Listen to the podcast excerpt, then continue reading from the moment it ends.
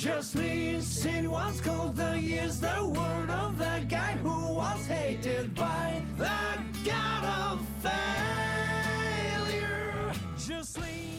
Muy buenas, bienvenidas, bienvenidos a Mesón Sol, programa de videojuegos que podéis ver en YouTube y podéis escuchar en todas las plataformas de podcast de referencia. Esta semana tenemos una de nuestras citas anuales, si Dios quiere, para muchísimos años, pues se acerca el último, bueno, ya ha empezado el último trimestre de 2023 y eso significa que, bueno, se mueven muchas cosas, pero entre ellas el crowdfunding del año que toque, de Loop. En este caso, bienvenidas y bienvenidos al año 3 de, de esta iniciativa y para repasarlo, para apoyarlo y para, bueno, ense- mostraros en qué consiste en la medida de lo posible, para nosotros es un lujo contar con, de nuevo, como el año pasado, con Victoria, miembro de la redacción, pero además ahora coordinadora editorial. Ahora hablamos de eso. Victoria, muchísimas gracias por venir. ¿Qué tal? Pues muy bien, al final aquí siempre como en casa. De hecho es el primer podcast al que vengo desde que hemos empezado el crowdfunding. O sea que mira, el Mesón Sol siempre aquí primero en mi corazón.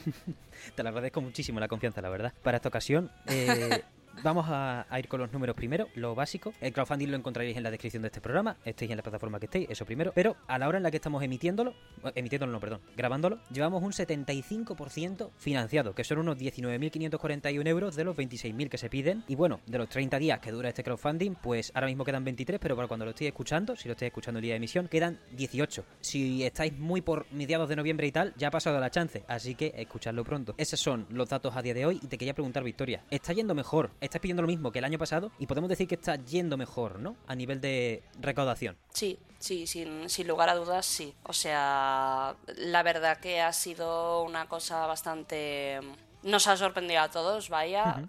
Quiero decir, esperaba que fuera al menos igual que el año anterior o que el primero, que al final costó, pero siempre salió el crowdfunding, por suerte. Pero hemos empezado con muy, muy, muy, muy, muy buen pie este año y estoy muy contenta, la verdad. La verdad es que fue una pasada porque empezasteis con un 50% financiado en el primer día, más o menos, si no recuerdo mal, prácticamente el primer, no, o los primeros dos días, gracias a que la primera, bueno, el paquete básico, por llamarlo de alguna manera, del año 3, que es la edición en físico por, por 47 euros actualmente, estaba rebajada en primera Por lo general, está rebajada ya de base respecto al año anterior. ¿Cómo os habéis planteado o cómo, cómo valorasteis esa, esa eh, opción de no solo pedir lo mismo que el año pasado, pero expandiendo un poco la experiencia, hablamos luego, luego de ello, sino también cobrarle menos a los, bueno, a lectores, mecenas, como queráis llamarlo? A ver, pues es complicado, ¿no? Al final lo que queremos, ya se sabe, es siempre esta apuesta por el ecosistema sostenible y siempre priorizamos mantener las tarifas. Realmente el, el primer año el problema fue un poco, o sea que por suerte nos entró, creo que pedíamos 21.000 euros Sí. y nos entraron 26.000, si no recuerdo mal. Esto fue una suerte porque realmente fuimos como muy, muy optimistas, ¿no? En el segundo año tuvimos que subir el precio y sobre todo el segundo número, o sea, lo que nos pasó el segundo año es que con el tema de la guerra de Ucrania y la crisis del papel se nos disparó muchísimo el precio y digamos lo que sería el tercer número, pues ok, todo normal, pero para el cuarto nuestras expectativas y demás quedaron trituradas, ¿vale? Vaya. Básicamente. Lo que pasa es que este año pues bajamos un 6% el precio tanto de las recompensas como de la revista, manteniendo siempre el objetivo de financiación incrementando un, un, un- un poquito las tarifas también que veníamos ofreciendo y seguimos sin ofrecer publicidad. ¿Qué es esto? ¿Qué, qué está pasando? A ver, en realidad la situación es bastante similar a la del año pasado, que hay gente que cuando lo escucha dice, ah, ostras, eso es que los costes de impresión han bajado, tal. No, realmente es que hemos tenido una ayuda pública para revistas culturales y gracias a ello, pues eh, de repente tenemos un balón de oxígeno que nos permite, pues, adaptarnos un poquito a, a la, a la realidad. No sé, al final, ostras, es, es una revista, sí, es algo independiente y demás, pero el, realmente el número 4 era, o sea, este segundo año fue muy caro con el tema de la subida del papel, entonces queríamos un poquito eh, arreglar esa situación y gracias a esto pues hemos podido. Qué maravilla. No, asegurar el terreno al fin y al cabo y acudir a todo lo que se pueda. Y por ello, aunque haya bajado nuestra aportación, eso, la retribución de todas las personas que contribuyen a la revista, sigue subiendo respecto a, la- a los bases. Sie- siempre me lío un poco, pero es lo de siempre. Por cada 10% que conseguís adicional el año pasado, subíais la retribución a todas las personas implicadas en la revista. Y en este caso, básicamente empezamos de nuevo con unas bases más altas que las del año pasado. A nivel de infraestructura, y ya pasamos a hablar del, del contenido si te parece, que es más divertido, pero siempre por tener esta base. ¿Cómo os lo habéis planteado? Sabiendo además que que la plantilla ha aumentado, o bueno. A ver, también hay que decir que como surge también la segunda línea editorial de libros que comentaremos después, yo, por ejemplo, no, no escribiré en la revista. ¿Vale? Entonces, claro, aquí te quitas a, una persona de colaboración que en el, en el cuarto número, por ejemplo, solo escribí un texto, pero en el primero escribí tres, ¿vale? Entonces, quieras que no, este tipo de movimientos dentro de la editorial, también algunas personas que eh, reducen un poco su nivel de implicación. Eso no quiere decir que dejen la revista, ¿eh? pero sí que para nosotros, quieras que no, al final también queremos hacer una rotación con los ilustradores porque no, o sea, eh, estamos muy contentos con los que tenemos, pero también queremos ir, pues si, si nos encaja más este ilustrador en vez de este otro para, para ese texto, vamos a poner al que más nos encaje, ¿no? Y si en una revista no cabe el 100% de gente porque hay alguien que no va a tener ilustración o lo que sea, pues pues, en realidad tampoco pasa nada porque al final esto es un equipo muy grande y lo que queremos es dar un poco espacio para todo el mundo, ¿no?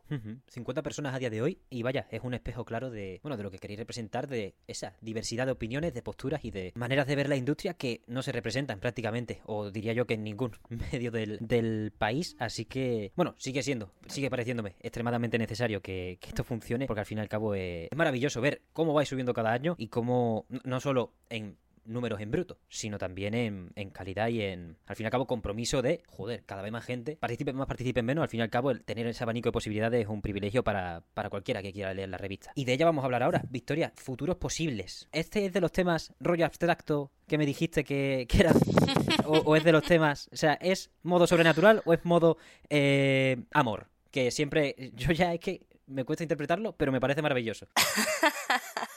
A ver, para mí efectivamente es un tema bastante abstracto, ¿no? Porque fuera de que te dicen futuros posibles y tú puedes pensar, no sé, eh, post-apocalíptico o algo, ¿no? Pero si miras, por ejemplo, el, vídeo de presentación, que este año tenemos un vídeo hecho por Fusito Negro, eh, una pasada, la verdad, pues verás, por ejemplo, que sale Mega Man por ejemplo, ¿no? O sea, al final lo de futuros posibles eh, eh, es un tema de libre interpretación, como tantas otras cosas. O sea que yo diría que más en la línea de, la primera revista o de la tercera, es decir, de amor y sexo o de dinero, donde cada persona lo adapta, eh, se lo lleva un poco a su terreno, dentro de lo que cada uno conozca o pueda llevar y presenta una idea encajada dentro de esta temática, ¿no? Por ejemplo, Fernando Porta nos hablará de Kotaro Uchikoshi y en este caso para él futuros posibles eh, Kotaro Uchikoshi es el director de Nine Hours, Nine Persons, Nine Doors, un juegazo por cierto, eh, de toda la saga Zero Escape en general y también de la saga Somnium Files, ¿no? Pues en este caso, por ejemplo, futuros posibles para Fernando no es ese futuro más tecnológico que tiene la saga Somnium Files, sino el hecho de eh, esta especie de árbol de decisiones, ¿no? Que se te abre dentro del juego y que te lleva a diferentes futuros dentro de que van cambiando según lo que tú vayas haciendo a lo largo de la historia, ¿no? Futuros posibles también puede ser eso. De hecho, vamos a dar un, un librito con el quinto número de la revista, un poco como de elige tu propia aventura, que el lector podrá ir eh, siguiendo como su camino por dentro de, esta especie de librillo. Viene incluso con unos stickers, ya lo veréis, es bastante guapo. donde pues eh, se puede, hay unos stickers, ¿no? Donde te vas marcando hacia qué camino vas, etcétera, y esto va afectando a, a cómo sigues tu propia aventura, ¿no? Al final, futuros posibles es algo tan amplio que no puede ser cualquier cosa, vaya. Hmm, no, maravilloso, la verdad. Para buscar, esa es la típica cosa que yo buscaría para escribir de Skyrim en todas las revistas ¿no? Eh, futuros posibles, eh, amor y sexo. Eh, yo, busco el salvoconducto. Realmente, claro, realmente Skyrim es tan amplio y si no lo fuera, tiene tantos mods. Y sí, efectivamente te da para, para meterlo en cualquier temática y quedarte más ancho que largo. Sí, sí, mm, totalmente. Sería una vergüenza de redactor, honestamente, por mí. Pero bueno. iremos como el mesón está para barrer para mi barrio un poco, aquí estamos para, para no hablar de Skyrim todavía, eso es una vergüenza por mi parte. No he jugado en 2023 todavía Skyrim. Eh, te, lo, te lo estás guardando como para ese programa mágico donde se hable también de Tsukihime, ¿no? O sea, son eh, promesas que se van haciendo. No, y que no, no, no, de Skyrim no hay promesa. De Skyrim no existe.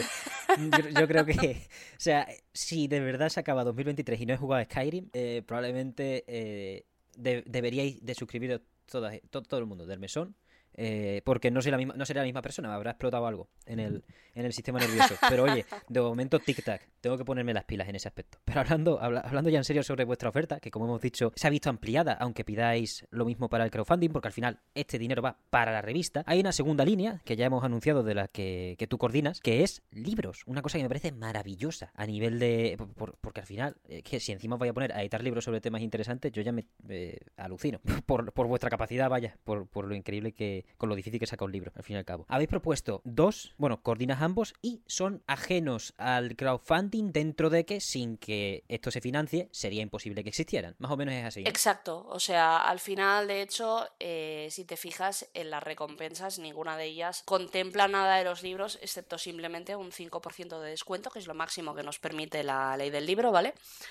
Eh, pero básicamente es eso, los libros es un riesgo que tomamos por nuestra cuenta que puede ser si va bien y tal, pues en futuros crowdfundings lo metamos, pero es verdad que ahora mismo tampoco queremos pillarnos los dedos porque al final tú te montas una segunda línea editorial, tienes que establecerla de cero. Me explico. Con Loop, por ejemplo, quieras que no, nosotros ya veníamos de Game Report y llevábamos años haciendo revistas y quieras que no, gran parte de lo que hacíamos en Game Report se ha, se ha transportado a Loop de una manera u otra, ¿no? Muchas de las secciones se mantienen. Ahora hay más textos, pero por ejemplo, pues hay dos reportajes grandes, puede haber más de una entrevista. Quiero decir que igual en Game Report no había espacio para tantas cosas porque la revista era más chiquitita, pero más o menos es equivalente una cosa con otra, ¿no? Si a ti te gusta Game Report, sabes que te va a gustar Loop. En cambio, con las revistas, como realmente es una línea editorial que hemos de, eh, digamos, hacer de cero, ponernos con todo lo que tiene que ver, ya no solo con, con las secciones o con la estructura, que es algo que irá variando según las necesidades de cada tema, ¿no? No podemos ni debemos tampoco estructurar igual el libro de mujeres y personas no medianarias en la industria que el libro de shoot em ups del siglo XX, porque igual no tienen las mismas necesidades, ¿no? Entonces, eh, claro, como cada libro va a ser un poco de su padre y de su madre, eh, no queremos arriesgarnos a,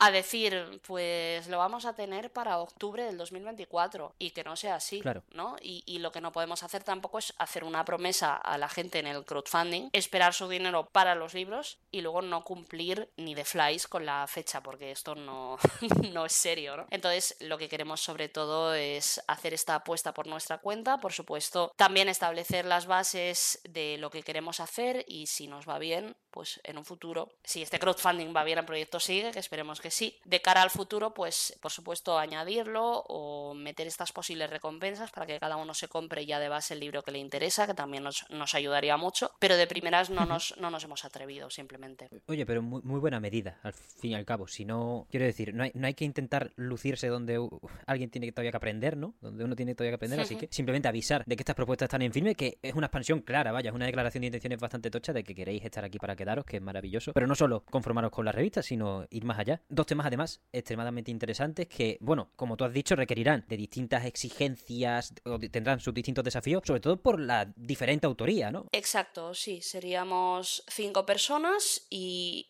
dos para el de Shoot Em Ups. Porque al final, bueno, eh, también respecto a lo de los tiempos con los libros y tal, por ejemplo, para el libro de Shoot Em Ups teníamos otra idea originalmente. Pero pues como un mes y medio, dos meses antes del crowdfunding, pues surgieron varios temas de la vida que nos impidieron llevar, seguir con esa idea que teníamos, pese a que llevábamos más de un año de, conversaciones fácilmente, me atrevo a decir. Si no un año, pues igual diez meses, pero mucho tiempo. Y en cambio vemos que, pues, que a veces los planes no salen como, como tú te imaginas y no pasa nada. No es una idea que descarte la que teníamos en absoluto, pero no pasa nada porque nos reponemos y al final también el tema de los shoot em ups en el siglo XX es un tema que también nos interesa mucho. De todas maneras esperábamos contar también con Evil Ryu, o sea que eh, muy contentos de contar con alguien tan, tan experto en esta materia, ¿no? Mm, maravilloso, la verdad. Y al fin y al cabo, una prueba más de que el tiempo os dio la razón. No meterlo en el crowdfunding cuando podía haber este tipo de imprevisto, pues ah, quiero decir, se puede, está esa manga ancha, ¿no? Para poder maniobrar dentro de que no es plato de buen gusto que te cambien los planes, que den vueltas, ¿no? Claro, pero bueno, es eso, como al final, eh, digamos, todo hasta ahora ha sido algo que está en el aire, ¿no? Pues es algo que, temas que se hablan, que se comentan, pero que si al final no puede ser, Claro. oye, aquí nadie ha firmado nada, ¿sabes? Tampoco, tampoco pasa nada y precisamente por eso creo que es vital que para el crowdfunding hayamos ido con las ideas un poco más claras, pero tampoco engañando. Es decir, estos libros no se han escrito todavía, simplemente eh, hemos hablado de ellos, pero ah, el, el de Shoot 'em Ups, digamos, tiene, tiene más recorrido que el otro, que está en, en sus primeras fases. Pero, pero por nuestra parte, al final, no tiene ningún sentido aventurarnos con los libros si lo que es nuestro buque insignia, que sería la revista, no sale adelante. Es decir, no, no podemos esperar que la gente trabaje si no podemos tirar el crowdfunding ni de la revista adelante. Claro, vamos, es una buena decisión bajo mi punto de vista. Eh, primero, primero por la base y ya después expandirse, ¿no? Y demostrar la intención de, de querer expandirse también, es- también está fenomenal. Sobre los libros, bueno, hiciste dos hilos informativos súper tochos por los que por culpa de ellos me he comprado un juego que todavía no he podido probar. Bueno, ¿qué juego? ¿Qué juego? Cuenta. El, eh, del hilo de Shoot Ups. Ah, no, ese fue el hilo del festival de Shoot Ah, bueno, Pero vaya, sirve también, sirve también, cuéntanos. Sí, o sea, yo me he informado contigo maravillosamente esta- estas últimas dos semanas sobre, sobre cómo van las cosas y me he comprado el Cube Gothic por, Ah, por la cara. muy Eh, bien. un poco por la cara. O sea, ha sido como... Dijiste Castlevania y digo, wow, estoy en modo fiebre ahora mismo con ello. A Así ver, que- entra, entra por los ojos ese juego, ¿eh? Sí, sí, sí, sí, sí. Sí, sí. Lo, vi, lo he visto un poco y he dicho, venga, va, qué narices, Castlevania también. Otra, otra prueba más de que Castlevania no necesita sacar juegos para estar de rigurosa moda y actualidad. Con el anime vamos sobrados. Pero más allá de la propaganda y la agenda que quiera promover con las criaturas de la noche, un libro muy necesario. El primero del, del que eh, estáis en primera fase el de mujeres y personas no binarias en los videojuegos, con lo que llevamos últimamente en la industria, sobre todo a nivel nacional, con los comunicados que se han tenido que emitir y todas estas cosas. Madre mía. También, también a lo mejor se me nota en el ánimo un poco, ¿eh? Que hemos estado de, de cositas en, en el, en, en el mundito de los videojuegos, pero bueno. ¿Cómo planteasteis, bueno, cómo valorasteis? ¿Era por el tipo de equipo que teníais? ¿Eran estos dos libros los que había que hacer? ¿O simplemente eran dos temas que queréis desarrollar, eh, tanto shoot 'em ups como mujeres y personas no binarias? Y luego ya, a partir de ahí, a partir de querer desarrollar estos temas, pues buscasteis dentro de vuestro equipo que al fin y al cabo tiene pues, muchísima gente para, para elegir y muchísima gente que seguro que tiene mucho que decir.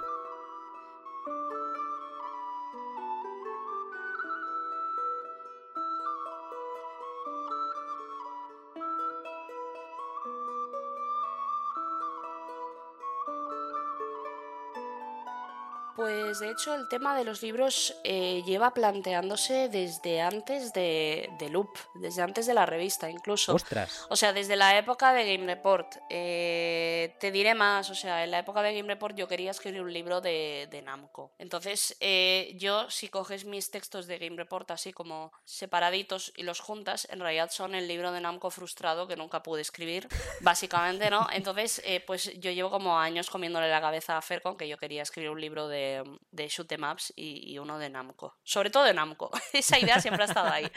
Pero ya ves que no estoy escribiendo un libro de Namco, por desgracia. Al final me toca a mí la parte de la coordinación editorial de, de la parte de los libros y tal. Se ha intentado todos los años hasta ahora. Venga, sí, este año sí los libros, este año sí los libros. El año pasado creíamos que sí, pero ay, el precio del papel subió. Eh, si no hubiera pasado lo del, lo del precio del papel el año pasado, ya hubiéramos empezado a trabajar en ello, pero es que fue ver el panorama y decir, no, no, con suerte podemos sacar la revista y igual no nos monimos por el camino, vamos, imposible. Pero este año con el tema de las ayudas ya sí que ha sido como, mm, este año sí, bueno, pues este año sí. Entonces, el tema de los shoot 'em ups ya lleva como muchos años rondándome, ¿no? El tema de mujeres y personas no binarias en el videojuego, de hecho inicialmente iba a ser solo de mujeres en el videojuego, viene un poco por, en el hilo que hice en Twitter hablaba de la Video Game History Foundation, que hicieron una, una investigación muy interesante acerca de una mujer estadounidense, pero de origen vietnamita, que había hecho el primer personaje femenino en un videojuego, ¿vale? Y, y lo, lo interesante de este, de este texto eh, no, era, no era solo el hecho de primer personaje femenino en un videojuego, sino toda la investigación a su alrededor, ¿no? Cómo pues se fueron a los archivos de la bancarrota de Texas para contactar con antiguos empleados de la compañía, porque les sonaba como el nombre de Van Tran, pero lo tenían mal escrito. Al, no ser un nombre estadounidense, pues como que no, y habían pasado muchos años, no lo acababan de recordar. Y me pareció una historia súper interesante, más en la línea de, un poco Hardcore Gaming 101 o investigaciones como ha hecho alguna vez, por ejemplo, Kimimi de Game Eating Monster, por ejemplo, que es un blog que me gusta muchísimo. Y la verdad que para mí estos han sido siempre referentes muy importantes. Y cuando vi este texto dije, ostras, qué, qué tema tan interesante, ¿no? Y de hecho, pues me puse a, a investigar algunas creadoras y tal. Tenía una lista de nombres que me, que me interesaban. También hace unos años me, me encargaron escribir en la revista Otakubunka y entonces estuve investigando mucho a, a Keiko Erikawa, que es la, la creadora de los, de los otomes como tal. Y luego a Rieko Kodama el año pasado. Eh, este no lo propuse yo, sino que directamente me encargaron que escribiera un texto. Fue antes, antes de que muriera. Y la verdad que investigando todos estos temas pensé, ostras, aquí hay historias súper interesantes que se habla como muy poquito de ellas, ¿no? Y es un tema que le propuse a Fer, ya ahora pues... Sí, el texto este de la Video Game History Foundation salió como en mayo de 2022, me parece, pues por esa fecha más o menos fue como el texto que para mí fue el detonante de decir, mira, tengo todas estas historias, ¿no? Tengo aquí pues la de Keiko Rikawa, la de Rieko Kodama, la de... no me sale el nombre, la del Soul River, ¿no? Amy Hennig, ¿no? Todas, eh, Amy Hennig, exacto, sí. Eh, todas estas historias, ¿no? Que me parecen muy interesantes, que tienen mucha chicha más allá, ¿no? Porque a ti te encargan un texto de no sé, 1500 palabras, pero tú tienes para rellenar 8000 y dices, ostras, me he tenido que comer cosas, pero es que he encontrado un filón de info, ¿no? Cuando hice el texto de Amy Hennig en, en el número de loop de terror y sobrenatural, por ejemplo, recuerdo que eh, me estuve empapando todos los archivos de, del juicio que hubo entre, entre Crystal Dynamics y, y demás por, y Silicon Knights por el tema de la licencia de Legacy of Kane. Y es que al final allí absorbes una cantidad de información que dices, guau, ahí estoy súper interesantes, algunas más conocidas que otras, obviamente, y a mí me gustaría con este libro que fuéramos también a creadoras que no son las de siempre, digamos, de alguna manera, pero sí que era como, ostras, hay, hay historias súper interesantes que creo que merece la pena explorar, pero que la revista, primero, que, que tiene unas limitaciones de espacio, de secciones, etcétera, y segundo, que por temática, pues igual te entra un texto de Amy pero no uno de Rieko Kodama, ¿no? Y es como, oye, ¿y por qué no hacemos que la temática en sí sean, sean las mujeres, ¿no? En la industria y entonces pues eh, una de las, de las redactoras me dijo, oye, ¿qué te parece si lo ampliamos a mujeres y personas no binarias? Y fue como, pues tienes toda la razón del mundo y sobre todo pues contando con una persona no binaria en la redacción, me parece súper interesante que, que, nos esforcemos ¿no? en, en hablar de, de estas figuras tan poco representadas en la industria. Maravilloso, además verlo así también planeado y tan... es verdad que muchos, siempre que cuando uno se documenta para, para, hacer un artículo, luego te quedan un montón de historias que contar que acaban siendo charla de 3 de la mañana, de vaciarte, de oye, necesito soltar esto, coger a, a, alguien del brazo y decirle, perdona, la palabra de inserte tema, y en este caso pues los roles de, de mujeres en la industria y personas no binarias. Ahora mismo entonces lo estáis planteando en dentro de esa actitud que tú me has dicho de no hablar las figuras más clásicas o de las más conocidas, sino también de enterrar historias para el interés público, para el interés de, bueno, lectores en general. ¿Os estáis planteando la búsqueda cada uno por su lado o más o menos tenéis, más o menos estáis con un orden? Pues Sí, te comento. O sea, originalmente yo, por ejemplo, en el momento de, en el momento de proponerlo, yo cuando se lo presenté a las diferentes personas que quería que formasen parte del equipo, yo ya les di, digamos, una lista, ¿no? De gente que a mí me interesaba. Pero esta lista realmente era, era un poco, podríamos decir, como placeholder, ¿no? Era en plan, mira, he mirado, pues, diversas personas, me interesan esta lista de personas, pero al final lo que yo quiero también, ¿no? Es que ya que nos dedicamos a un proyecto, no quiero decir más pequeño, pero sí con un equipo más pequeño, eso, eso sí, ¿vale? Aunque el proyecto sea, sea igual de, de la misma envergadura que una revista, sí que lo que yo quiero también es que a todo el mundo le haga ilusión pues lo que, lo que hace, ¿no? O sea, no tiene ningún sentido que yo te encargue que me hables aquí de no sé qué, si a ti no sé qué no te interesa, ¿no? O sea, yo digo, pero a ver, si tu juego favorito del mundo mundial va a ser el Skyrim, eh, porque te voy a pedir que hables del Call of Duty, si, si el Call of Duty encaja en el tema, pero el Skyrim también y a ti el Skyrim te turbo flipa, ¿Por qué te voy a hacer hablar del Call of Duty? O sea, yo también, eh, evidentemente, hasta que no acabe el crowdfunding, estamos pendientes de hacer una reunión de contenidos, pero yo lo que quiero también es que eh, dentro del espacio que tenga cada uno, que cada persona pueda proponer y que pueda decir, mira, mm, yo quiero hacer un perfil de esta persona, o pues mira, mm, yo quiero hacer algo sobre esta compañía. Por supuesto, darle una estructura, ¿no? Para que todo encaje y no sea un batiburrillo de cosas, siguiendo cierta línea editorial, pero mm, lo que yo quiero es eso, que todo el mundo tenga un lugar en el que expresarse y que no sea de, es que a mí, pues la señora del portal no me hace ilusión, pues no hace falta que hables de ella, no sé si me explico, ¿sabes? 100%, sí, sí.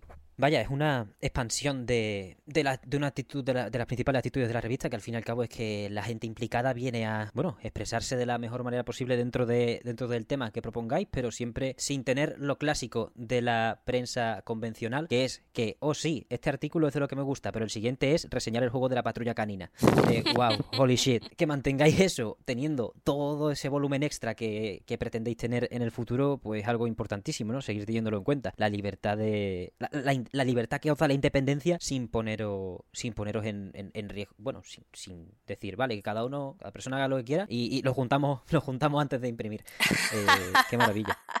A ver, claro, o sea, no es, no es como los trabajos del cole, de cada uno hace lo suyo y luego lo juntamos, pero sí que es verdad que Efectivamente. lo que queremos es eso, ¿no? Una reunión donde se diga, oye, pues eh, yo qué sé, no es lo que te salga de las narices, pero sí que puedes decir, oye, eh, si queremos hablar de una persona de los 90, en realidad, pues uh -huh. igual no te hace falta hablar del juego de Wizardry que hizo Brenda Romero si tú no quieres. O sea, puedes encontrar otro referente de esa época que también, que también te guste o que te emocione más, ¿no? O al revés, o que tú digas, no, no, es que a mí me flipa el Wizardry que hizo Brenda Romero. Pues fantasía, adelante, ¿sabes? O sea, evidentemente que cada uno encuentre sus referentes y, poder nosotros hacer una, una, cronología, ¿no? Al respecto. Maravilloso, vaya. Pues ese es uno de los proyectos que tenéis en el horno. Bueno, sí, poco a poco, que solo será posible si el crowdfunding sale. Eh, en la bandeja, aún, aún, no está en el horno, pero está en la bandeja ya claro, mirándose, tenéis, ¿no? tenéis los ingredientes en la mesa. pero eso, si sale el crowdfunding. Eh, insisto en ello, que aunque parezcan dos movimientos paralelos, lo son, pero no.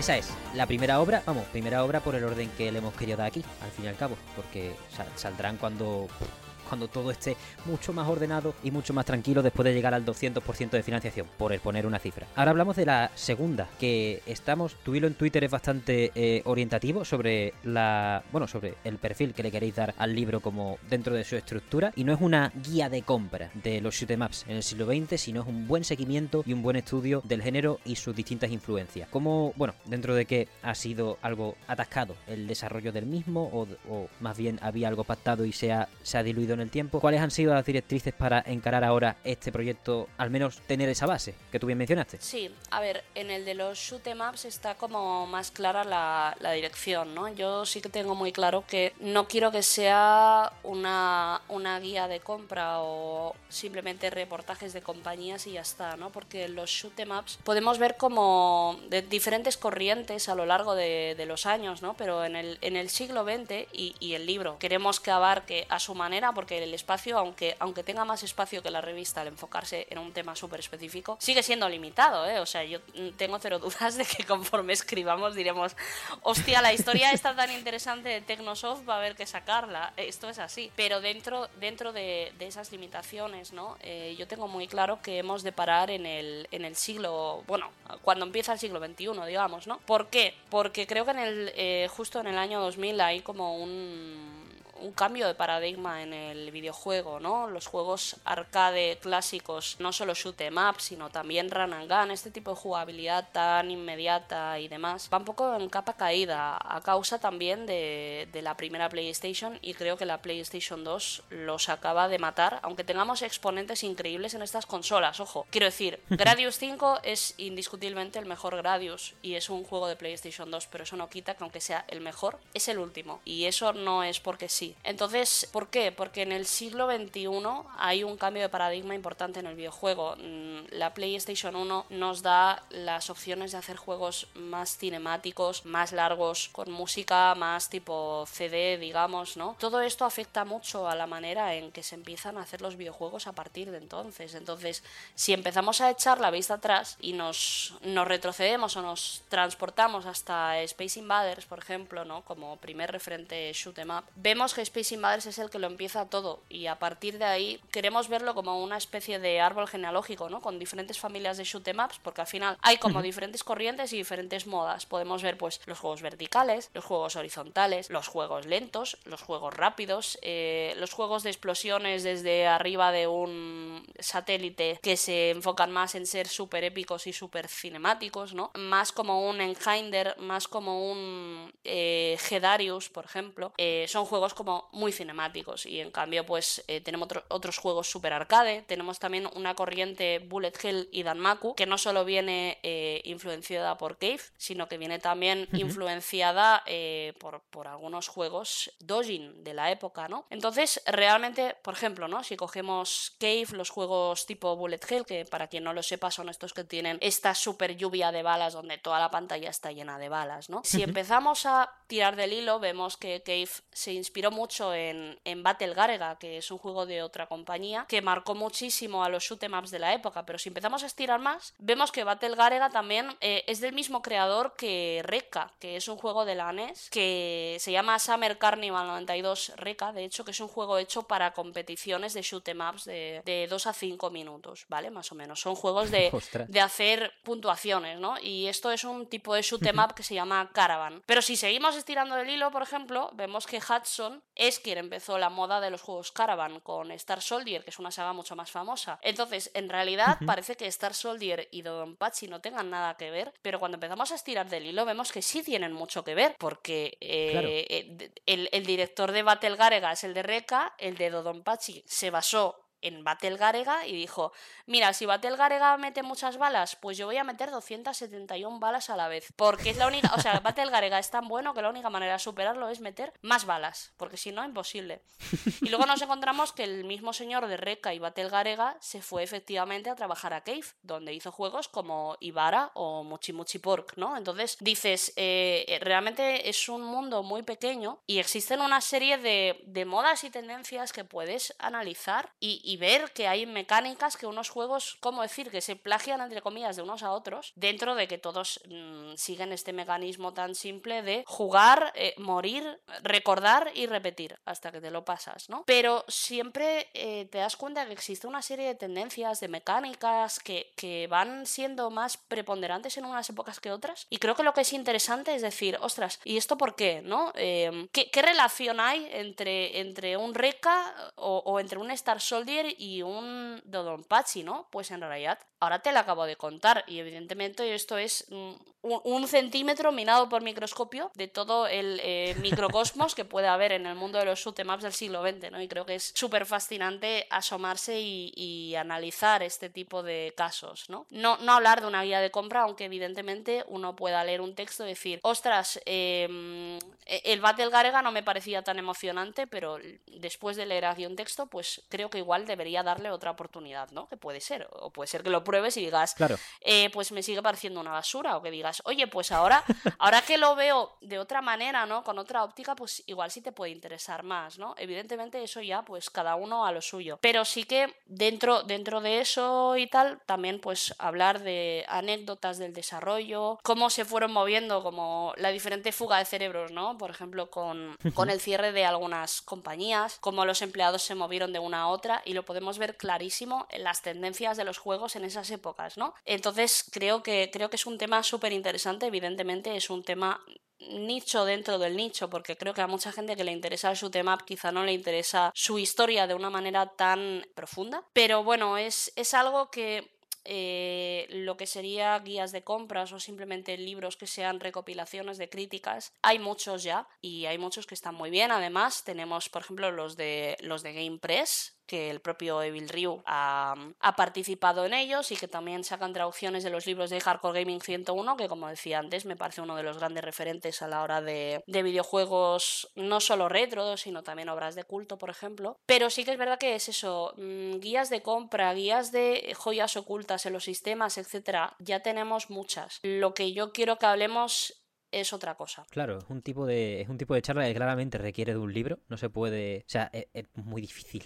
O sea, básicamente quedaría, quedaría muy angustiada quien se encargase de, de recopilar toda esa información y solo poder hacer un artículo o, o tenerlo que dividirlo en fascículos incluso. De hecho, en cuanto me lo has dicho, digo, no, esto hace falta una trilogía porque son son tantas, tantas vertientes que, joder, yo veo trilogías de cosas sobre temáticas que requieren de mucho menos. Y es como, joder, si estamos empezando a hablar de por dónde se fichan, por dónde se dejan de fichar las personas, la fuga de cerebros, cómo cierran todo ese estudio. Vamos, eso, eso es gloria bendita, ¿eh? Yo ya sabéis que no soy la persona más versada en shoot 'em ups. Es interesantísimo, me encanta. Es una cosa increíble lo de siempre valorar los juegos también desde la perspectiva de los estudios que tenía detrás, las personas, ese trasiego. Eso es algo que se está haciendo ahora mu- más fácilmente, entre comillas, porque gracias a internet, pues podemos saber al instante que Shinji Mikami se va de tango, por ejemplo. Entonces es muy fácil empezar a tirar de ese hilo y empezar a hablar, incluso mandar correos si te diese la gana para tener información. Pero claro, en esa época era mucho más difícil seguirles la pista, a, no ser que claramente exi- existen los créditos de cada juego, ¿no? Sí, lo que, lo que, por ejemplo, el tema de los créditos que comentas también es complicado, porque, por ejemplo, en los años 80 y principios de los 90 se usaban seudónimos normalmente en los créditos de los juegos. De hecho, por ejemplo, en Alien Soldier eh, está hecho todo por por... Ostras, no me sale el nombre, pero el, el señor utiliza el seudónimo Nami, ¿no? Claro, pues hay gente en esta época que usa diferentes seudónimos para diferentes juegos y diferentes compañías, no te lo pierdas. Muerto, Entonces es un tema difícil de investigar, pero sí que es verdad que hemos tenido la suerte de que a lo largo de los años, aunque a veces esta información está solo en japonés, por ejemplo, primero que tenemos cosas como revistas de la época que hacían entrevistas, que quieras que no, es, es un gran material. Y segundo, aparte de eso, tenemos a, a la buena gente de smooblations.com que hacen unas traducciones increíbles trayendo historias súper interesantes, no solo de shoot 'em ups, ¿eh? sino de juegos retro en, en general. O sea, se llama así evidentemente porque hay cierta inclinación, pero trae de todo. Y luego, pues, eh, aparte de eso, incluso libros de arte, por ejemplo, lo comentaba con Evil Río, pues hay información que, que él pues ha podido acceder en general, que le ha interesado, porque te compras un libro de arte de Capcom y de repente tienes la sorpresa que tiene tres páginas de entrevista a- al artista que también te habla del programador y, y- y del que se sentaba a su lado en la oficina que resulta que luego hizo no sé qué juego, ¿no? Quiero decir, el material existe, pero es verdad que está como muy mm, disgregado, ¿no? La suerte es que en esa época había, o sea, los juegos los hacían pocas personas, aunque fueron súper triple A de su momento, que hay muchos shoot 'em ups que efectivamente, por ejemplo, Darius 2 sin duda es como el juego más graphic war y bestia de su momento, por esto de las tres pantallas, porque cuando los otros juegos hacían musiquita del tipo bip bip bip, el Darius 2 estaba con una orquesta y haciendo conciertos eh, el, el equipo de, de Zuntata, ¿no? Que es el equipo musical de Taito. Y de hecho, pues están colgados en YouTube, por ejemplo, y los ves y dices, ostras, qué cosa tan espectacular cuando el resto de juegos sonaban así como, como el Mario, ¿no? Y tú tienes aquí eh, gente cantando, que si un shamisen, que si música electrónica, o sea, es una pasada. Quiero decir, al final ese juego es un triple A de tres pares de cojones. Pero de otra época, ¿no? Y al final en esa época, pues hay juegos que en su época hubiéramos podido decir de Play 1 que serían el equivalente a un triple A de hoy, salvando las distancias, y están hechos por cinco personas. Entonces, mm, eh, eh, esto es malo y es bueno a la vez, porque sí que es verdad que te da muchas más opciones a seguir la trayectoria de la gente y a saber con mucha más facilidad quién ha sido responsable de qué cosa, ¿no? Mm, 100%, qué pasada.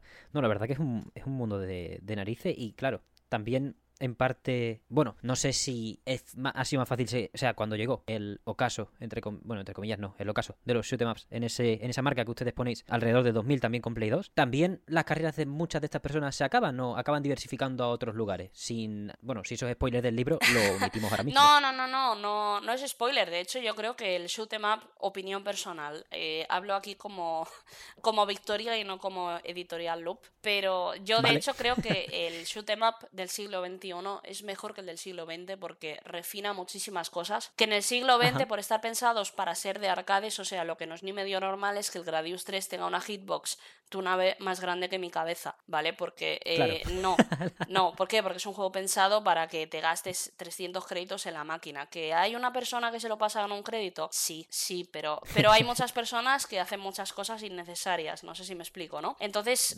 claro, claro, o sea, quiero decir, a mí me parece que en el siglo XXI han salido juegos mucho más refinados. Eh, no puedes comparar la trilogía de juegos de, de Kute, lo que sería, por ejemplo, eh, Natsuki Chronicle, con juegos del siglo XX que estaban pensados para recreativas, que salían uno tras otro como churros cada año, te podían sacar, pues por ejemplo, lo que te explicaba antes de las competiciones de, de shoot em ups de 2 a 5 minutos. Cuando salían los shoot em ups de estilo Caravan, Hudson cada año se sacaba uno o hasta dos juegos shoot em up de la manga.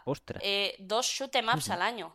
ojalá en 2023, pero difícil, ¿no? Pues también están hechos de manera diferente, ¿no? Pues Super Hydora, por ejemplo, para mí no inventa nada, pero tampoco le hace falta porque Fran Friki lo decía muy bien en uno de sus vídeos. Fran decía, eh, Super Hydora es un empollón de los shoot em ups. Y, creo que es, lo expresa súper bien, porque al final este juego lo que hace es estudiar qué era lo que hacía grande a cada uno, ¿no? A Gradius, a R-Type, a, Thunder Force, a Star Soldier, etcétera. Los mira, los analiza, se queda con lo bueno de cada uno, lo intenta expandir y saca un juego que muchas personas no están preparadas para esta conversación, pero le da bastantes vueltas a muchos juegos eh, retro, ¿no? Pero eso no quita que eh, Gradius camina para que Super Hydora pueda correr, ¿no? O sea, sin Gradius o sin R-Type o sin Darius o el juego que a ti te guste, no hay Super Hydora. Y no pasa nada, quiero decir. Al final es lo que decía, esto es todo como un árbol genealógico que te van saliendo antepasados que tienen relación entre sí y te dan lugar a otros nuevos. Pero yo no creo que el shoot em se haya terminado, creo que si, si muere, no se ha muerto solo, sino que lo estamos matando nosotros con nuestras tonterías de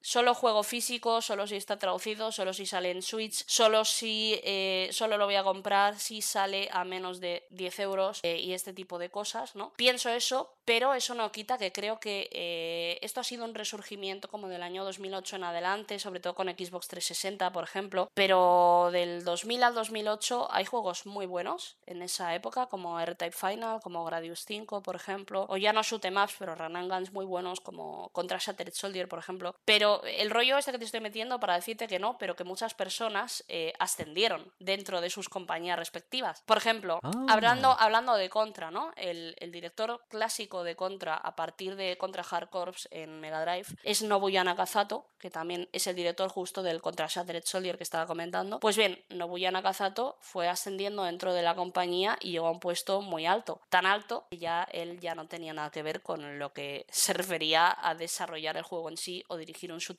¿no? De hecho, el último contra que salió lo dirigió él, pero parece más un capricho que le han dado por, venga, va, que, no se queme por llevar 15 años eh, con traje haciendo papeles, que porque realmente eh, él siga teniendo esa responsabilidad. ¿Sabes? Es lo mismo, por ejemplo, que le pasó al, director de Pac-Man, por ejemplo. El último juego que salió hecho por él, que era el Pac-Man Championship, si no recuerdo mal, se lo concedieron como capricho antes de jubilarse, ¿no? E, e, esa ilusión de, bueno, mira, que menos que este señor lleva aquí un montón de años trabajando y tal, pues que haga el juego que él quiere, ¿no? Pero en realidad, claro, nos encontramos eso. Hay gente que asciende, hay gente que, bueno, hay compañías que cierran porque existe esta especie de cambio en la industria del videojuego o compañías que cambian. Por ejemplo, antes comentaba el RECA, la compañía que hizo el RECA, que fue Kit. Resulta que, eh, chan chan, casualidad, y esto no estaba planeado, pero me viene muy bien para lo que iba a decir, se puso a hacer visual novels y justo el señor eh, director uh. de esa compañía es el famoso Kotaro Chikoshi, que es el eh, creador de, de Zero Escape, que te comentaba antes, ¿no? Con lo de futuros posibles. Quiero decir, hay muchos creadores, pero fueron quizá migrando a otros estilos de juego, a otras corrientes hay gente que dejó los videojuegos simplemente. Te encuentras tantos perfiles y tantas cosas. O gente como Cave que, sigue ahí, pero cada vez se fueron enroscando más en su propia manera de hacer juegos. Y para una persona de fuera, al final un shoot em up ya no era un juego que estaba en todos lados y aunque estás expuesto, sino una cosa súper de nicho. Y entonces los juegos de Cave no están pensados para, oh, voy a probar si me gusta un shoot'em up. No, no, los juegos de Cave son café para cafeteros. Y no pasa nada, o sea, quiero decir, se dice y ya está, los juegos de Cave son para los fans de Cave. Y ya está. Ah, Esto es así, ¿no? Entonces los juegos modernos de Cave tienen un estilo diferente al de los antiguos, porque los antiguos iban dirigidos a toda la gente que le gustaba los shoot'em ups. Los actuales van dirigidos a la gente que le gusta los juegos de Cave. Y si no eres ese colectivo, el juego no es para ti y ya está. Y esto lo puedes adaptar a mil perfiles y mil compañías, ¿no?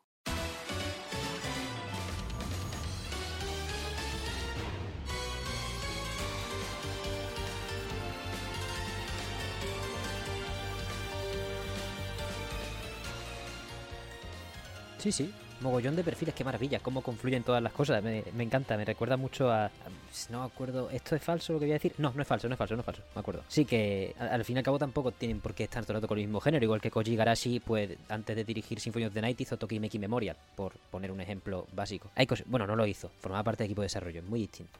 Eh, pero eso, es, es increíble. Todas estas personas han acabado teniendo recorrido y han confluido dentro de cabe a puestos de importancia. Así se encarga el Camilla, ¿eh, Victoria? Así se han- la- nombrándolo vicepresidente. Me cago en mi vida. Pues eh, sí, sí, sí, yo creo que al final es un tema importante, ¿no? Y a mí me da la sensación de que gran parte de estos perfiles, si se les aleja de lo que ellos empezaron haciendo, como que acaban tan lejos y tan cerca a la vez, porque es que siguen en la compañía, incluso igual ahora tienen potestad para defender proyectos que antes no se podían hacer sin ellos, sin ellos dando el ok para que se hagan, pero sin embargo ellos ya no están involucrados, ¿no? Cuando al final igual lo que ellos querían simplemente es un poco bajar al barro y, y trabajar en sus cosas. Esto al final depende de la compañía, hay compañías súper pequeñas eh, y compañías muy grandes, ¿no? Esto me recuerda un poquito a, a nuestro querido, querido Harada de Tekken, ¿no? Que es un señor que Bof. ha ascendido muchísimo y sin embargo sigue siendo el director de Tekken y sigue siendo como la cara visible de la saga y a mí me sorprende que después de 300 años haciendo Tekken no esté cansado, pero yo me alegro por él, ¿eh? O sea, bueno, pues fantástico, pero sí que es verdad que habrá otros perfiles que no estarán quizá tan felices, ¿no? O pues compañías raras como Treasure, donde Treasure pues es una cosa loca como Vanillaware, donde todo el mundo es programador, todo el mundo es artista, todo el mundo es eh, un, un artista del renacimiento polifacético capaz de ser modelo, cantante y actriz, pero eso no es lo normal en una compañía de videojuegos. Entonces, bueno, hay de todo, hay de todo. Qué maravilla. Harada es lo mejor de ambos mundos, ¿eh? Qué, qué persona más grande, Jarada es de verdad. increíble. Es espectacular. O sea, además que como tú lo has dicho, salen los créditos del Den Ring, pero mientras estamos diciendo que cómo tiene que ir cada píxel de Tekken 8. Eh, impresionante. Sí, sí, sí, totalmente, totalmente. Pero a la vez, a la vez Harada es la persona a la que si alguien se pone en contacto con Namco, no sé si conoces esta historia, y le dicen, oye, ¿vais a volver a lanzar el, el Xenosaga HD o no? Queremos el Xenosaga HD. Y Harada dice, voy a investigarlo. Y al cabo de cuatro meses te saca un tweet diciendo, nunca saldrá un Xenosaga HD, lo he investigado en la compañía. Pero oye, el tío lo mira, ¿eh? O sea, un crack. Vaya uso. Sí, sí. No, es impresionante. Puede que sean varias personas metidas en una misma gabardina o algo a este nivel, pero, pero qué pasote. O sea, no. Es que lo, lo, lo envidio a nivel de. Joder, uno vea. Por ejemplo, al final Camilla lo que ha seguido es el camino de Mikami, otra vez. Esto es la profecía. Pero esto va aparte. A Mikami lo tuvieron un año después de sacar Vanquish en un puesto ejecutivo y dijo, eh, chavales, me gustaría coger un teclado. No sé si os parece un movimiento arriesgado por mi parte. He hecho Resident Evil 4, Vanquish, no sé si os suena. Y dijeron, oh, pero no, pero espérate que necesitamos tu, tu expertise para no sé qué. Se fue directamente, dijo, toma por culo. No espero, no espero desde The Wonderful 101, Claro. sino que se fue al año de Vanquish y ya fundó Tango. Al final, yo entiendo que lo- los puestos creativos de ese, bueno, de cualquier nivel, al fin y al cabo, no, no, no voy a endiosar más. Eh, voy, a, voy a quedarme un poco más tranquilo. Pero si tú vives de, oye, voy a reventarme a hacer este conceptual de esta mierda y luego la voy a programar porque soy, eh, eso, lo que tú dices, una persona del renacimiento, pues cuando te dicen, enhorabuena por tu desempeño, ahora eres vicepresidente, es como, no. Precisamente, eso, por ahí no iba, ese no era mi ascenso. Pero bueno, son movimientos que a veces no se eligen, a veces sí se eligen. Voy a dejar ya chapa con Camilla, se van dos días. Para las personas que hayan visto el programa el domingo, se ha ido hace tres. No sabemos a dónde, pero mi Cami y Camilla son agentes libres, así que se vienen cositas. Eh, ya está, eh, perdón. De hecho, mira, esto me hace pensar en Yoshiro Kimura, que estuvo en, en Marvelous, llegó a ser eh, el, no sé si el presidente o vicepresidente, hizo, eh, estuvo, estuvo en un cargo muy alto y no se saben los motivos. El motivo oficial cuando se le ha preguntado es, entre comillas, motivos adultos. No sabemos qué son motivos adultos, pero motivos adultos, ¿vale? Por motivos adultos se fue de la compañía y él explica pues eh, su proceso de depresión, su proceso de cómo eh, para él le cambió la vida cuando se fue al Beat Summit y estuvo allí y vio como, a- como si fuera L3 a la gente emocionarse con, con juegos indie y decir, ostras, en realidad yo, yo puedo hacer esto, ¿no? Y, casualmente cuando se fue a fundar Onion Games, casualmente pero no casualmente, el primer juego que hizo era de un señor mm, que desarrolla juegos en su casa, en su ordenador, eh, que es como una especie de parodia del Dragon Quest de un señor amargado con su vida de oficinista, ¿no? Casualidad. Ostras. Bueno, hay quien quiere verlo así. Yo no creo que sea una casualidad, de la misma manera que una de las misiones secundarias de Chuli va de ser pobre, de repente a ascender hasta oficinista, y la manera de encontrar la felicidad para esta persona es conseguir que le echen de su trabajo. ¿Esto es casualidad? Pues yo, yo creo que no.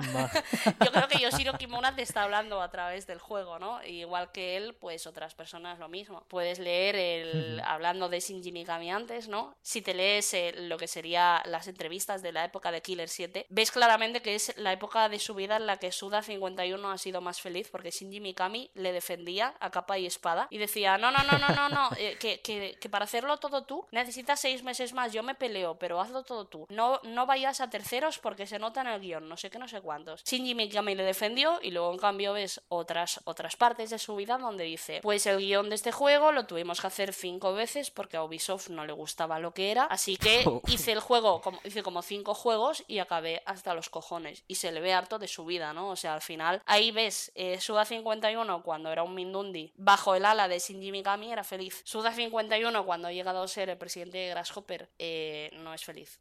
Vaya, vaya off topic aquí que hemos hecho, ¿eh? Pero es que es un tema muy interesante realmente. Sí, el ascenso, el ascenso al poder no siempre mola tanto. Sobre todo si. eh, Pero es que al fin y al cabo es eso. está- Están buscando. O sea, el, caso más ideal, lo acabo de buscar porque me, me acuerdo que era. eh, eh, Es que es sobre- sobrenatural, es como algo estilo jarada. Eh, Suen Binke es el CEO y el director de Baldur's Gate 3. O sea, el CEO del Arian y el director de Baldur's Gate 3. Ese tío es otro que vive en esa ola de yo gestiono y, y yo creo. O sea, es un perfil que no se da. No, no sé. Quiero decir, tú cuando oyes a eso, a Suda, a Camilla, a, a esta gente, eh, se os ocurrirán a ustedes un montón de nombres. No digo que estos sean los únicos válidos, por supuestísimo, y de hecho, pues el libro sobre Shoot'em va a sacar, desenterrar también muchos nombres y cosas y seguirles la pista, que es lo guapo. Eh, aquí lo hago con Camilla porque, porque es que se va, es que se va, de verdad.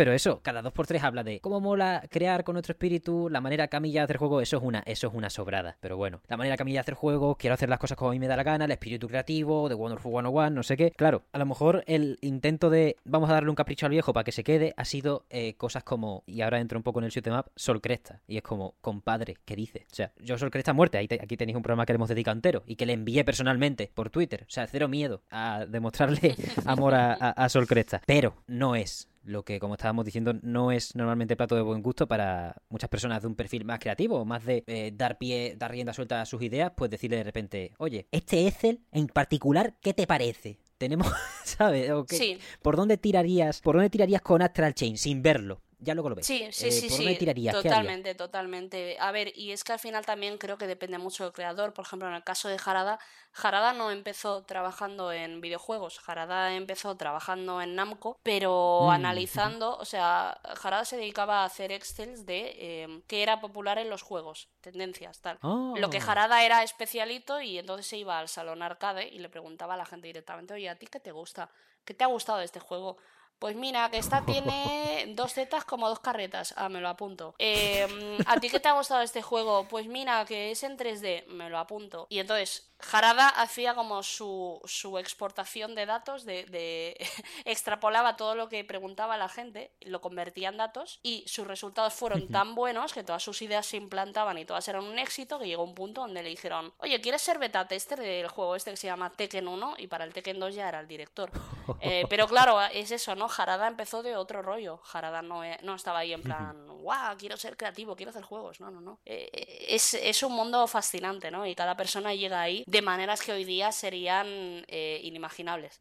Y habla muy bien de la realidad de cada, de cada uno y de cada franquicia y, de su evolución, vaya. Por eso, este libro sobre el siglo XX de los shoot ups, aunque los del siglo XXI sean mejores, y no hablo por Sol Cresta, es esencial en tanto que, joder, es otra recopilación de buscar esos perfiles y, y seguirles la pista, sobre todo porque, gracias a Dios, la industria del videojuego, en la mayoría de sus perfiles, pues siguen con vida, siguen en activa, entonces incluso podéis aficionaros a, a seguirle la pista a ciertos estudios o, o corrientes, porque, por ejemplo, yo, yo en los hilos de Fran y tuyos, cuando habláis de shoot 'em ups, suelo ver mucho que hay mucho ex cave o ex no sé dónde, porque ya os sabe, eh, ese, ese ánimo de saberos de dónde viene la gente y al final da igual la etiqueta que haya al principio en la pantalla de carga o lo que sea, sabéis que lo ha hecho tal persona y por qué va a tener estas, bueno, no sé si estas pautas o esta manera de jugar, es que es un conocimiento tan importante primero para probablemente para la preservación o al menos para hacer justicia a lo que a- a lo que existe, a la realidad de las cosas, sino también de puro interés para eso, seguir a las personas y no a, lo- a los estudios, eh, por decirlo de alguna manera. Sí, sí, sí, totalmente. Al final, por ejemplo, para nosotros, quizá, quizá el evento más importante, para nosotros me refiero a Evil Tribu y a mí, aún, aún hemos empezado a escribir, ¿no? Pero lo poquito que hemos hablado y tal, uno de los eventos más importantes del siglo XX a nivel shoot'em up es la disolución de Toaplan, su bancarrota en el año 1994, porque esto es lo que te desencadena a tres empresas diferentes, ¿no? En- Se funda Cave, se funda Rising, y claro, con esto te encuentras, se funda también eh, Gazelle y se funda también Takumi, aunque estas dos últimas no son, no son tan populares, ¿no? Pero Cave, estamos hablando de un gigante, y 18 o Rising, pues Battle Garega, es el pilar de, de los, de los shoot 'em up, de lo que luego sería el Bullet Hell. Estamos hablando de juegos muy importantes. Entonces, bueno, son, son eventos que van ocurriendo y, y puedes encontrar ahí una correlación entre sí, ¿no? Qué maravilla. Además que, claro, en esa época, como tú dices, no solo hacían los AAA menos gente, sino que también salían a un chorrazo, una densidad que flipa, que ya es implanteable a día de hoy. Entonces la evolución no solo se influenciaban entre, entre, entre sí, sino que encima era como, vale, me ha encantado lo que has hecho, dame un año, ¿no? Más o menos. Sí, sí, sí, sí, totalmente, totalmente. Y, piensa también que muchas veces, ahora mismo, o sea, un tema también interesante es, es lo que serían las limitaciones tecnológicas, que en vez de convertirse quizá en una limitación, se convierten en una seña de identidad, me explico, ¿no? Esto Sí. pasaba, esto pasaba mucho en, en Capcom, que en vez de decir, oye, queremos hacer un juego de tal, no, no, no, no, no, no, no. Lo que pasaba era que Capcom- decía, oye, tengo como 8 mil millones de placas de estas eh, CPS2 que yo necesito meter en salones arcade y necesito hacer un juego para esta placa. Hazme un juego para esta placa que mm, vaya a gustar a la gente para deshacerme de estas placas que tengo encima, por ejemplo, porque en ese momento no solo está el tema del software, sino el tema de eh, tengo un montón de hardware en el almacén que necesito distribuir y al final es, es un tema que afecta mucho. O, lo que sería, pues, por ejemplo, en el caso de Cave, es bien conocido que sus juegos se emulan muy mal y es, es un problema eh, en sus relanzamientos. ¿Por qué los juegos de Cave se emulan mal? Porque esencialmente podríamos decir eh, o bien que están mal programados o bien que se llevan al límite de su hardware. ¿Por qué? Porque en, en, en Dodonpachi, por ejemplo, tienes como dos tipos de ataque, ¿no? Lo que sería eh, la espada, entre comillas, que es un tiro así, es un mega rayo súper grande, y los disparos normales, ¿no? Es con el mismo botón, pero uno es mantener pulsado y el otro es soltar. ¿Qué pasa? Que cuando mantienes pulsado con, con la espada, digamos, con el super rayo, el juego entero se ralentiza, pero esto, en vez de ser una limitación, hizo que ellos se planteasen, vale, ¿cómo hago que este juego con estas ralentizaciones sea divertido? Vale, pues voy a meterle como 8 millones de balas para que tú te sientas Dios mientras estás esquivando y parezca que juegues mejor de lo que juegas en realidad. Entonces, ¿qué pasa? Que en, en reediciones posteriores o en emulación que no esté bien, claro, eh, eh, hacemos funcionar el juego en un hardware superior al que estaba funcionando en su momento. ¿Qué pasa? Que no hay ralentización, porque la ralentización no es un tema que estuviera programado en el juego, sino que era cuando la placa decía, "Eh, no puedo más, mátame ya. claro, entonces, entonces, parece una tontería, pero es que hay un montón de juegos que funcionan así. El Thunder Force 4, por ejemplo, en su primera versión tenía ralentizaciones y en la de Saturn, cuando lo relanzaron, las ralentizaciones ya no existen y es un juego diferente. Eh, ¿Por qué? Porque los juegos iban muy, muy atados a las limitaciones de, de hardware de su momento. Y esto también afecta al tipo de shoot ups que vamos viendo a lo largo de los años. Ujú, 100%. Claro, ya con el- al- en el futuro no se ven. Claro, no existe ese límite, Claro. excepto si son en Nintendo Switch. eh, más o menos. Pero ahí, Eh, pero ahí esos límites no, no están, no tienen tanta clase, ¿sabes? Eh, No, no, no tienen clase, son grasa. Son grasa. O sea. te lo digo por absoluta experiencia. Sí, sí, sí. Claro, yo me refiero a eso, ¿no? Un poco como también como el Silent Hill que dijeron, vale, eh, la consola no nos da para poner esta distancia. Bueno, no pasa nada, pon niebla. Y llega un punto donde la niebla se convierte en lo más icónico de la saga y cada semana te crees que hay un Silent Hill nuevo porque hay niebla y todo el mundo hace que Silent Hill sea eh, trending topic en, en Twitter, ¿no? Bueno, pues un poco eso, ¿no? Eh, adueñarse de la limitación, pero en vez de decir, no, mira, este juego en Switch vamos a hacer que, falla- que vaya a 20 frames. No, lo que tendríamos que hacer sería pensar, vamos a pensar un juego que por ir a 20 frames sea mejor. Que es un poco a la inversa, ¿no? Sí, es, es una cosa totalmente distinta a lo que a lo que ocurre actualmente. Pero sí, es una subindustria, o como llamarlo, un nicho de narices, el de los shoot 'em up, porque al final, en esa época, eran los que explotaban las máquinas. Entonces, al fin y al cabo, proponen, proponen muchísimo a nivel de estirar todo lo que se pueda esa- esas propuestas. Eh, Victoria, creo, bueno, no sé, cualquier cosa que quieras decir o que o cualquier tema que quieras proponer que se me haya ido la pinza, porque me he desviado bastante también. Pido perdón a quien haya sentido que sea, eh, me, me he desviado en exceso. Pero si no repasamos rápidamente eh, los estamentos de vuestra campaña de mecenazgo de- del tercer año de Loop y vamos cerrando. Perfecto. A ver, yo por mi parte, nada que añadir, solo decirte que en el caso del mesón, hablar de Shinji Mikami nunca es desviarse, es eh, ir por el camino correcto. En el mesón y en la vida, pero en el mesón especialmente, ¿no? Sí, ya ves, la agenda al final. Eh, se nos va. política, con política en tus videojuegos, efectivamente. Vamos a hablar de Shinji Mikami una hora. Bienvenido. Más o menos, entonces, muchísimas gracias primero, Victoria, por venir. Y segundo, ¿queréis apoyar el tercer año de Loop después de lo que habéis escuchado? ¿Habéis visto esta línea editorial que se quiere expandir en paralelo? Pues simplemente podéis hacerlo eh, dándole caña a la revista, que es el producto principal, el núcleo de la propuesta y un núcleo sólido, rocoso, que lleva ya cuatro números y dos años, pues dando ejemplo al resto de, al resto de la industria, o al resto del sector, como queráis llamarlo, al periodismo, vaya, que le está bofeteando la cara. Llevamos eso, repito, un 75% financiado, podéis apoyar de las siguientes maneras. Tenéis la edición en físico a 47 euros, el año 3 son dos números, eh, se lanzan cada seis meses aproximadamente. El primero es en aproximadamente abril de 2024, ¿verdad, Victoria? Sí, normalmente lo que hacemos es el primer número siempre mm, fecha estimada abril-mayo y luego el segundo fecha estimada septiembre-octubre, que según el año ha ido cambiando, pero vaya, siempre por ahí. Maravilloso. Para mecenas, para las personas que lo paguen ahora y no sean cobardes y luego se acerquen a la tienda en, bueno, a la tienda de la web, que también la tenéis ahí para los números de años anteriores, pues hay una portada especial siempre en el primer número y esta vez es una cosa en 3D que no he entendido del todo, pero todo guay, un- como un barniz todo guapo. No, no sé si tú puedes explicar más, Victoria, porque siempre me lío. Pero vaya, la ilustración es de eh, Lure Noise, ¿se pronuncia así? Sí, sí, sí, de Lurnois. Eh, Es de Lure Noise, que ya tuvo ilustraciones bastante, bastante guapas en números y años anteriores, por lo que os recomendamos echarle un ojo y pensar cuando la veáis, oye, ¿se vería mejor en mi mano? Probablemente sí. Así que eso, tenéis ahí la edición en físico, el límite básico, que es los 47 por este tercer año, pero también han incluido algo que creo que ha potenciado bastante vuestra campaña si, si le vais a buscar un motivo, que es los Infinity Loop, que el año pasado pues era con el segundo año comprar el primero a la vez, pero esta vez, claro, al tener ya tres años se puede jugar, se puede hacer un poquito de malabares con la propuesta. Tenéis por 90 el año 1 más el tercero, en físico todo esto, que el físico incluye eso, el envío a cualquier lugar de España, 5% de descuento en la futura línea editorial, como hemos hablado antes con Victoria, y la edición digital sin DRM, que también se puede comprar aparte, pero eso lo hablamos al final. 90 euros por el pack 1 más 3, año 1 más año 3, son cuatro revistas siempre, y 95 por el segundo y el tercero. Y por último está el pelotazo, que es el que más ha comprado de hecho de, de estos repacks o de estas recopilaciones, que es el Infinity Loop, por 140 tenéis todo. Para quien llegue tarde, tarde, tarde, que se haya enterado por primera vez de que esto existe y se lo vendas del tirón, lo hayas leído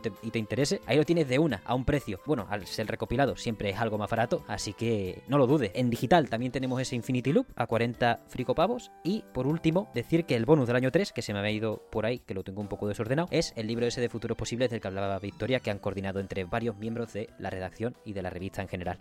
Este año se proponen esos 26.000 euros, como el año pasado, y de momento pues esperamos que salga todo fenomenal. Ahí lo tenéis, eh, cada vez apuestan a más. El año pasado era súper corto decir lo que ofrecían, ahora es mucho más largo, por lo que mucho mejor, porque significa que tienen intenciones claras de seguir creciendo y de hacer, hacer cosas interesantes para un público cada vez más diverso y sobre todo con un equipo concienciado en lo que es el futuro. Que nunca se sabe, a lo mejor, bueno, que esta aventura sea más compleja, al fin y al cabo significa que quizás el camino correcto, no hace falta escindirse en exceso, no es una etapa, sino un camino mucho más largo. Cuando se abren los horizontes en un mismo sitio, siempre, siempre es buena señal. Victoria, muchísimas gracias por acompañarnos y ya está, para lo que quieras estamos aquí, de verdad. Reseñaremos en su momento todos los libros en esta casa y tenéis la puerta abierta para charlar largo y tendido sobre lo que, lo que necesitéis, de verdad. Pues muchísimas gracias, de verdad. Eh, solo un apunte respecto a la portada que decías. Sí. Cada año en el Berkami, es decir, en la tienda vendemos evidentemente las revistas, ¿vale? En nuestra tienda y en eventos también, así como algunas tiendas eh, repartidas a lo largo de España. Ahora bien, eh, siempre el primer número de cada año pues tiene un bonus especial para la gente de Berkami. en el primer año era una portada holográfica, en el segundo era una portada dorada para el de dinero, que creo para mí es la look más bonita hasta ahora. Cine, la verdad. La verdad que Es, es muy muy chula y podéis ver fotos para ver, para ver el tipo de acabado que es diferente a lo que se ve en las fotografías del, del crowdfunding, ¿no? Y este tercero, lo que tú has dicho, un barniz to guay, eh, es, es, un resumen muy bueno de lo que propone, pero sí que eh, os prometo que merece la pena el, el, acabado final, que evidentemente todavía no, todavía no tenemos, pero sabemos que es algo, eh, es un barniz que da muy buenos resultados, es un tipo de impresión muy interesante, o sea que nada, simplemente que para las personas que les haya gustado tanto la propuesta, lo comentado en este podcast, como simplemente lo que puedan ver en, en años anteriores o que tengan alguna loop y le haya gustado, yo recomiendo que la compréis en el Berkami, ya no solo porque nos ayuda mucho más, evidentemente, que una vez las hemos imprimido, sino también porque eh, por prácticamente el mismo precio, lo que cuesta luego en la tienda, os lleváis una portada más chula que es limitada solo para este momento, ¿no? Para ahora cuando se emita, que queden 18 días, pues será el único periodo donde se pueda lanzar, porque de hecho, bueno, la imprenta nos da un margen de error del 10%, que para el primer número pues hubo personas de... o sea, de nuestros mecenas, evidentemente, todo el mundo se llevó la revista, pero de los nuestros, internamente, fallaron tantas revistas que hubo personas que se quedaron sin, sin una loop Uh. brillante porque no se puede volver a imprimir, es lo que hay. Entonces, lo comento porque al final, evidentemente, vosotros como mecenas siempre vais a ser la prioridad y siempre os la vais a llevar. Maravilloso. Entonces, ahí tenéis toda la propuesta, lo tenéis, repito, en la descripción del, del programa, estáis en la plataforma que estéis, no dejéis de mirarla. Nada, ahora sí que cerramos. Eh, esto es la propuesta por un tercer año de, de Loop y vaya, por muchos más, ojalá. Victoria, muchísimas gracias por venir, de verdad. Te agradezco un montón tus explicaciones y, y bueno, que sigas dándole caña porque coger, sí, miembro de la redacción, es verdad que no escribes en el siguiente año, pero joder, ahora vas a coordinar libros, la virgen.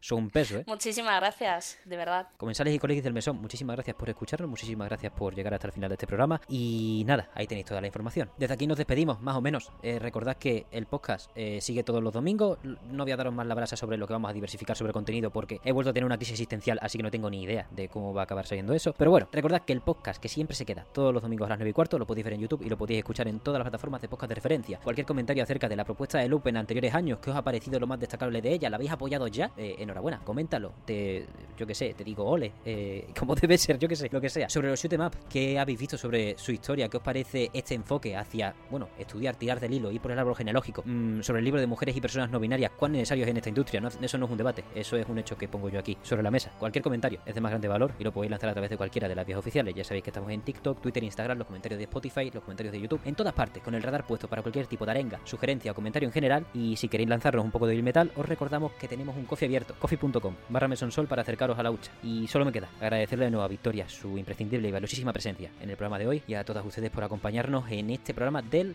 10 y- ¿qué? 15 perdón, de octubre de 2023. Muchísimas gracias por todo, una vez más, y nos vemos la semana que viene.